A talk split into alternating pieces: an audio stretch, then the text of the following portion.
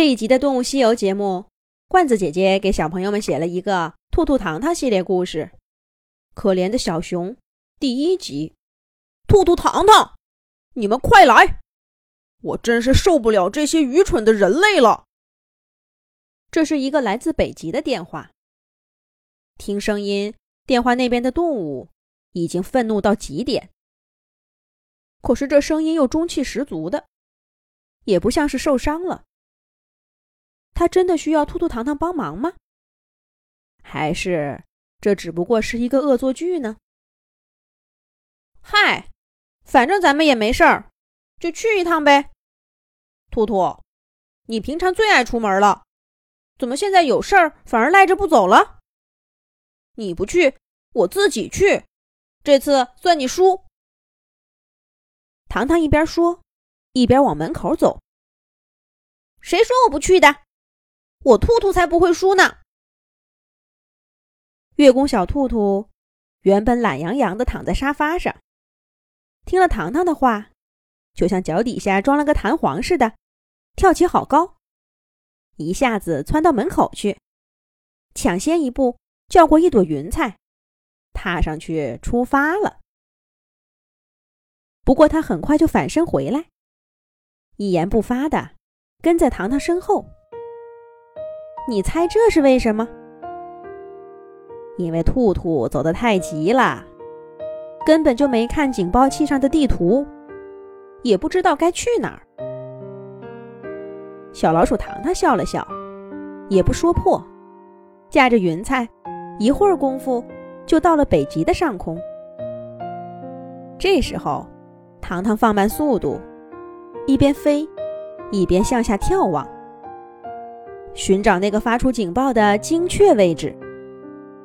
到了，到了，没错，就是这儿。瞧见那个山洞了吗？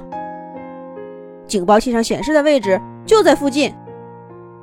不过，这位来电的动物没留下姓名，咱们只好走着看了。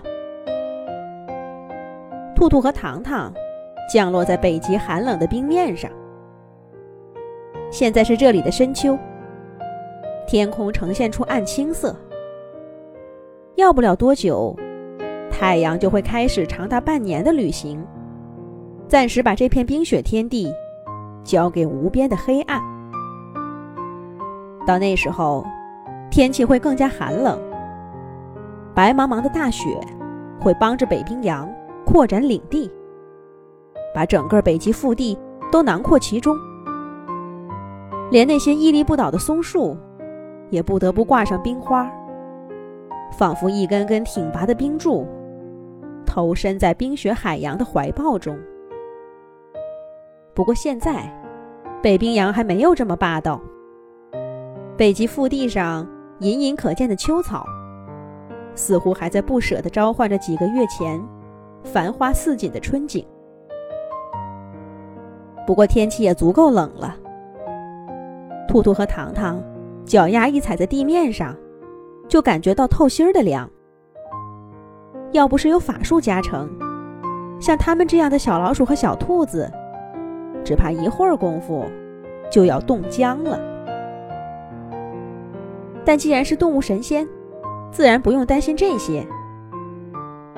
兔兔和糖糖走了一会儿，就来到一个背风的山坡，天一下子暖和了不少。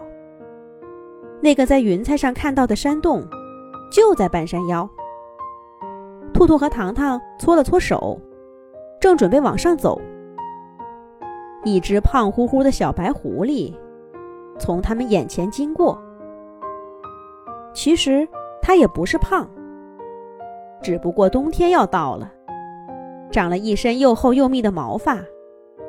再瘦的动物，看起来也圆滚滚的。是你给兔兔宫殿打的电话吗？月宫小兔兔上前问道。兔兔宫殿电话，我没打过。你们就是兔兔糖糖呀？原来这动物神仙也没什么特别的。不跟你们说了，我妈妈还等着我回家吃饭呢。小狐狸说着，头也不回的就走了。小狐狸的身影刚消失不见，一只驴鼠就顶着雪露出脑袋。嘿嘿，蠢狐狸，没看见我吧？